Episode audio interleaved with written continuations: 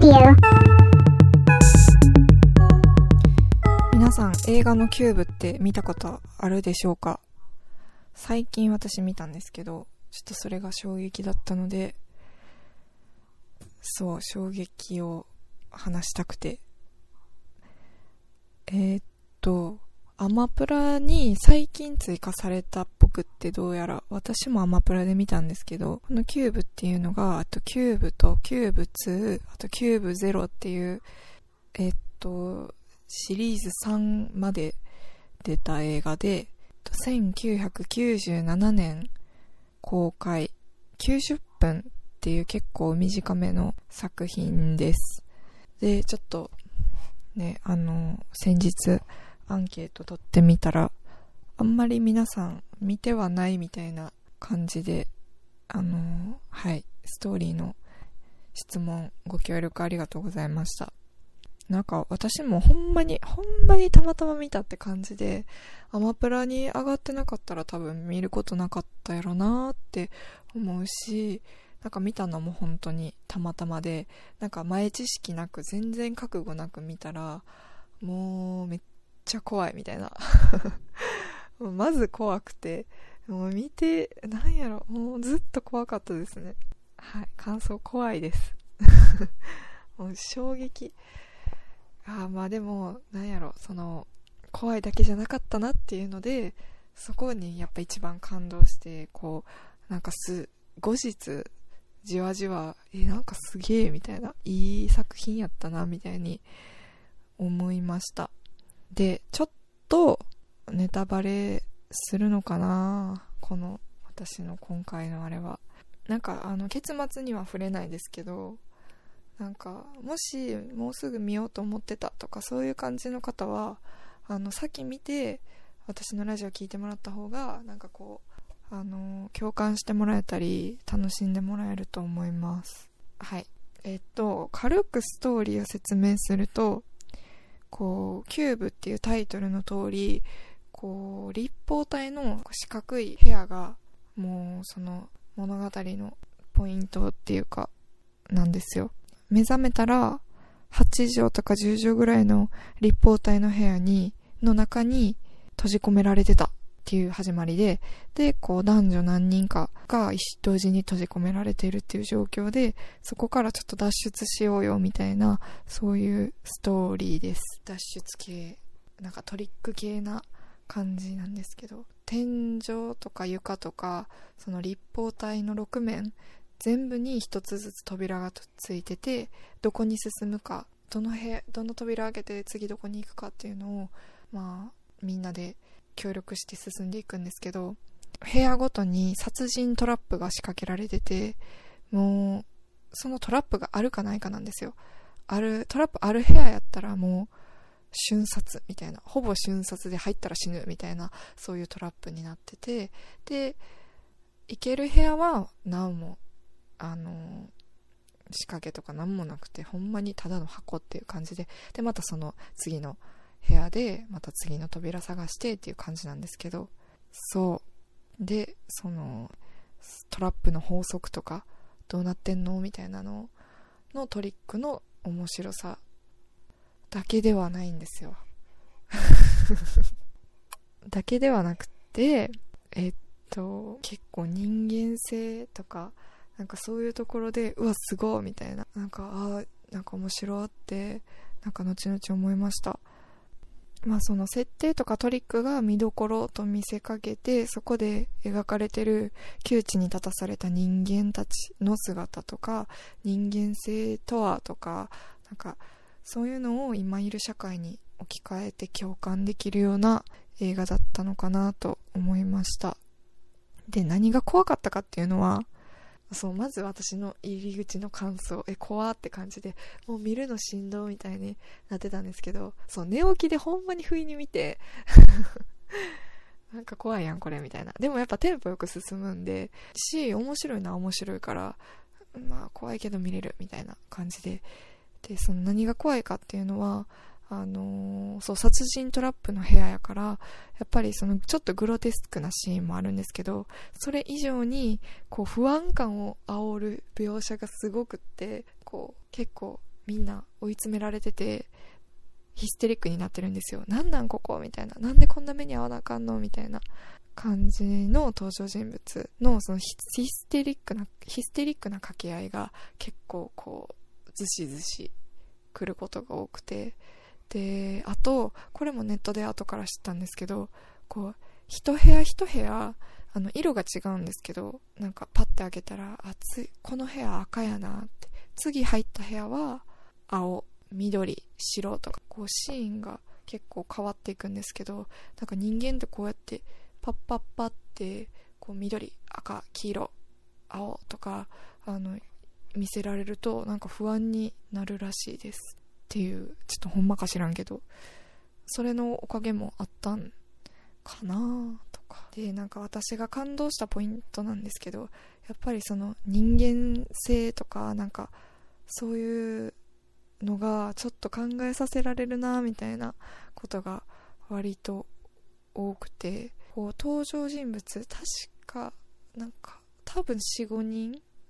56人ぐらいこうがずっと動くんですけどでまあたまに誰か死んじゃったりとかするんですけどでもこう全く初め見知らぬ人たちやったけどちょっとずつこうあのー、私は医者よとか私はただの大学生よとか、まあ、なんかそのとキャラ同士のこう自己紹介とか挟みつつ、まあ、お互いのことを知っていくんですけど、えー、とその中で一人一番よう喋るキャラクターがなんか男の人のキャラクターで、えっ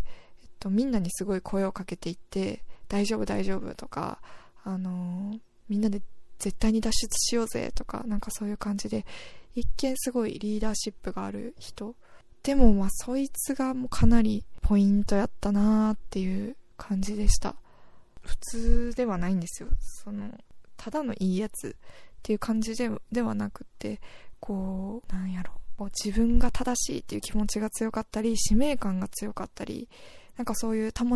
もしくてついていきたくなるキャラクターって感じなんですけど、なんかそういう人のなんかエンパシーとかのない人バージョンバージョンっていうか、まあ、そういうリーダーシップあるかつエンパシーがないっていうなんかただ声が大きいやつっていうやつをすごいうまく書いててそうなんかそのその書き方がめっちゃあすごいなって思いました。まあそいつがねある意味物語も引っ張っていくというかっていう感じなんですけどあと、あの、もう一個ポイントが、えっと、障害者の役の人も出てくるんですよ。なんかそういう緊迫した、もう自分のことで精一杯みたいな、そういう危機的な状況下で、こう、なんていうか、足が遅い人っていう人がいることを、の、なんか、その疎ましく感じさせる感じがすごい、あの、が表現されてて、うわー、振動みたいな 感じなんですけど、それもまた考えさせられる。それもなんか結末にも影響してたりとかして、っ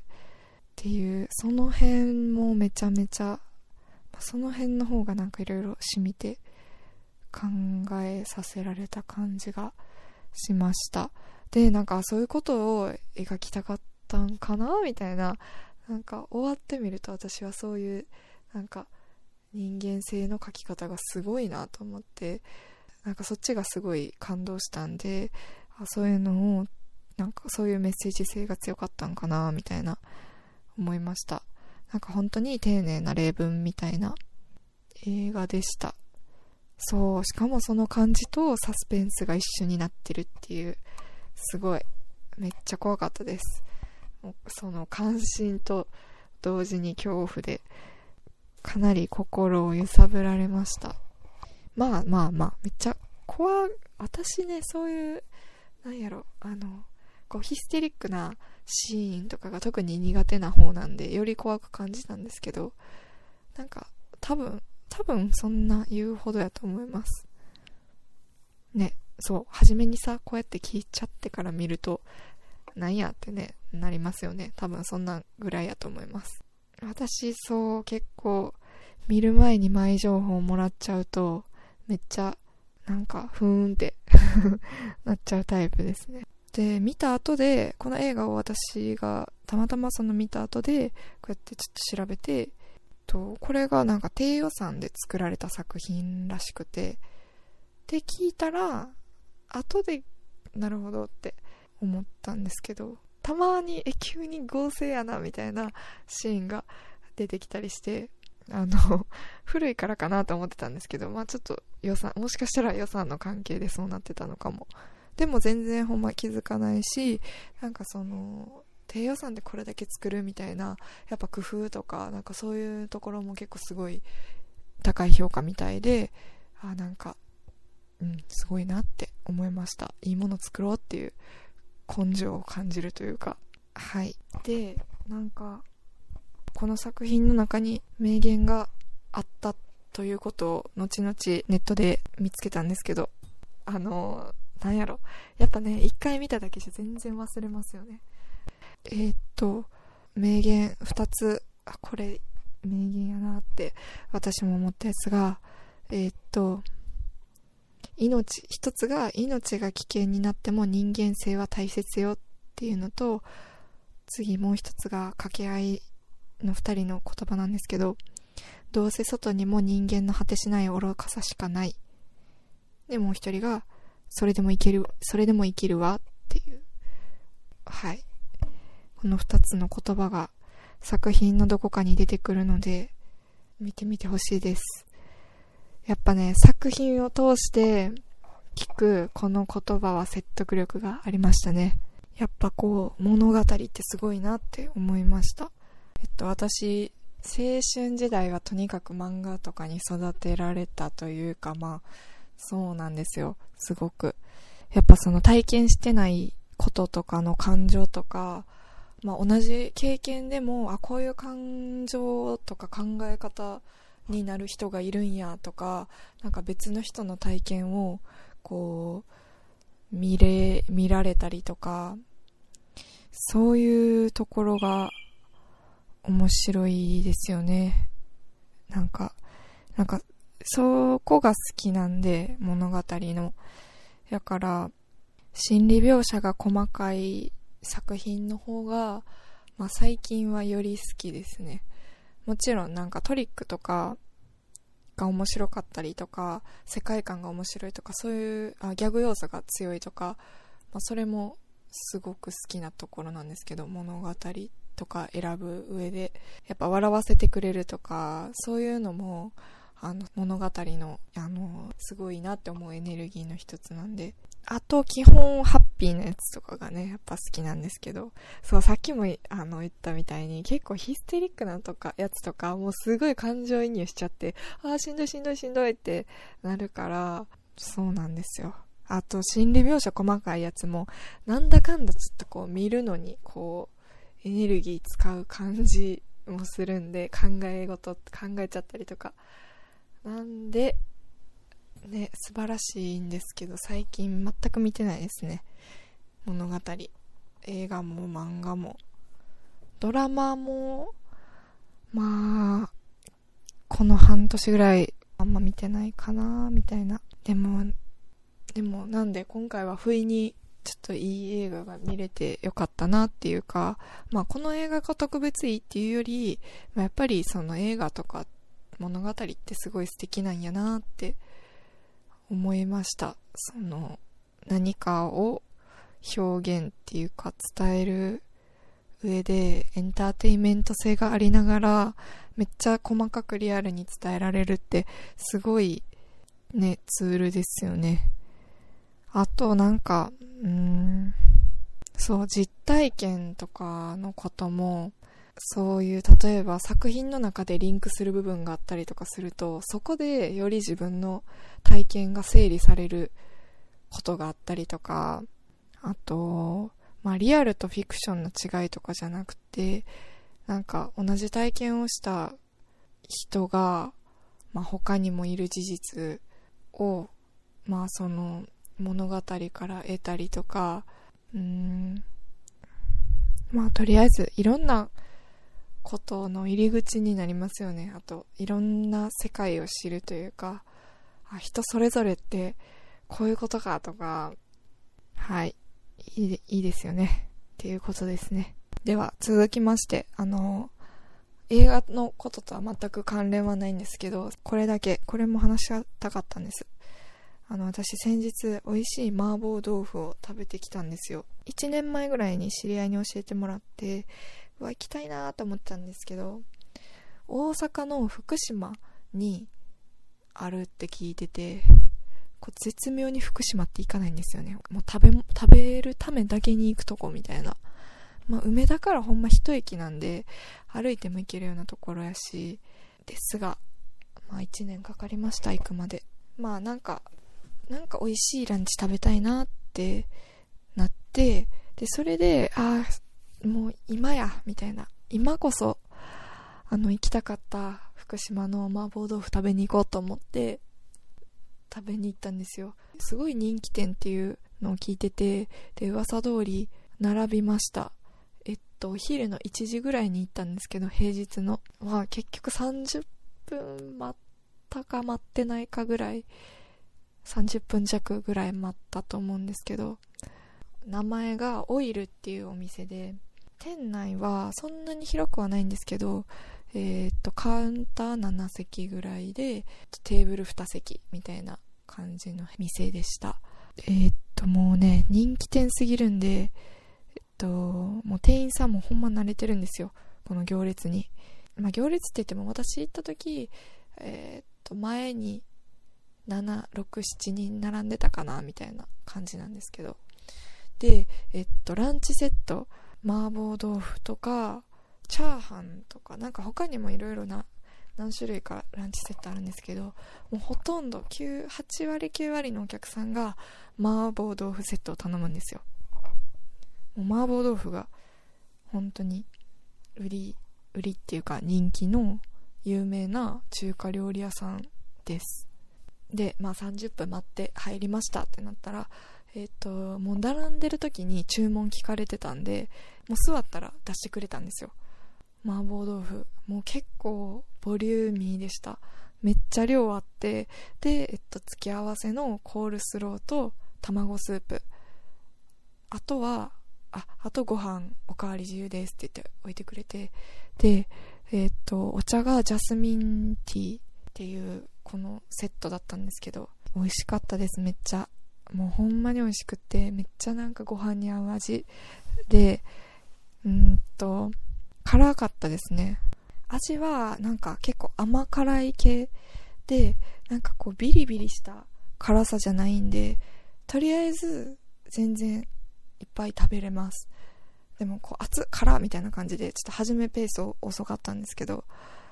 なんか、で、その辛さっていうのが結構山椒がめっちゃ効いてて、あのー、そう、山椒の爽やかな辛さなんですよ、多分。だからもう、なんやろ、そう、ニンニク効いてるみたいな、なんか結構しつこい味付けとは違くって、まあでもめっちゃ味濃いんですけど、もうね、美味しかったです。多分、豆腐は、うーん、あ、なんか豆腐も絹ごしかなって感じなんですけど、木綿との間みたいな、かな、固めの絹ごしでした。で、なんかもう、食べていくとやっぱ辛いじゃないですか。で、そこで、その付け合わせのコールスローがめっちゃ上手にこう味をリセットしてくれるんですよ。コールスローって酸味と、こうマヨっぽい、ちょっとなんかクリーミーな感じじゃないですか。なんかもうそれがめっちゃ味変してくれて、で、卵スープもめっちゃ優しい感じで、なんか塩辛くないんですよ。ちょっと、なんやろ、まろやか油って感じ。で、さらにもうこれが、え、もう天才すぎみたいな、どんだけ計算してんのとか思ったんですけど、ジャスミンティーがめっちゃいい仕事してて、あのー、こう食べる前に一口飲んだ時、あ、渋って思ったんですよ。結構濃いめの渋めなジャスミンティーやったんですけど、もうそれが食べてく途中で、もうめちゃめちゃほんまにちょうどよくって、やっぱこう味濃い辛ってなった時に、その渋さがめっちゃ口の中をリセットしてくれて、すっきりさせてくれて、で、やっぱジャスミンティーって爽やかじゃないですか。もう必須アイテムみたいな。で、しかも店員さんがめっちゃ忙しいのに、めっちゃお茶お茶ついてくれるんですよ。あの、3回以上はついでもらったと思います。いやー、で、最後、お会計も1000円ぴったりで税込み。とにかくスムーズなサービスで、もうなんか、すごいプロって感じでした。もうほんまに、私が食べてる時も、その、外に注文店員さんが聞きに行って、麻婆4です。次、麻婆9です。とか言って。いや、すごいみたいな。鬼みたいな。全然止まらないんですよ、注文が。私食べ終わった時だから2時過ぎとかだったんですけど、まだ同じぐらい並んでました。でも多分30分以上待つことは、そんなないんかな？みたいな。常に同じ量の人が並んでたっていう感じです。1時以降は。かなりボリュームあって、おかわりも自由で、結構食べるよっていう人も満足できると思います。なんかこう、お店の雰囲気も閉鎖的すぎず、キャピキャピもしてなくて、ちょうど行きやすい雰囲気でした。えー、っと、大淀なんですよ、住所は多分。大淀？うん。スカイビルから全然歩いて行けるところで、梅田からでも行けたな、みたいな感じでした。スカイビルからはほんまに近いです。だから、まあ、福島で行ってもいいですけど、全然ちょっと歩くつもりで行けば、あの、行ってもいいかな、みたいな。その、夜は、えっと、夜も普通に営業してて、あの、他のメニューも食べれるし、麻婆豆腐も食べれるし、みたいな。もうさ、なんかそんなに美味しかったら絶対他のメニューも美味しいやんと思って、夜すごい行きたくなりました。ただ、ただ、多分、と夜もやっぱ人気らしいし、閉まるのが早くて、と何時って書いてたかな。夜10時までです。で、ラストオーダーが8時半という速さ。8時半までにお店に行かないといけないですね。まあまあ、ね。定時で上がってとかそういう感じならばいけるんでしょうか。ランチは11時半から2時半で、夜が6時から10時ということです。もう夜のメニューもほんまに美味しそうで、えー、っと、エビチリとかもあるし、これ、エビと飴焼きくるみのマヨネーズあえ、絶対美味しそう。絶対、うん。酢豚も美味しいんでしょうね。チャーハンとか。あ、全部1000円以下。まあ、ほとんど980円とかやけど、なんか中華料理って結構めっちゃ大皿1500円ドーンみたいな。2000円ドーンとか、なんかそういうイメージあったんですけど。多分大人数で行ったらすごいいろんな種類味わえると思います。2人とかやったら多分、3品頼んだら終わりますよ、お腹が。いっぱい食べたいからな。4人、3、4人で行くと、いろんな味がシェアできそうですね。はい、以上です。では、ありがとうございました。失礼します。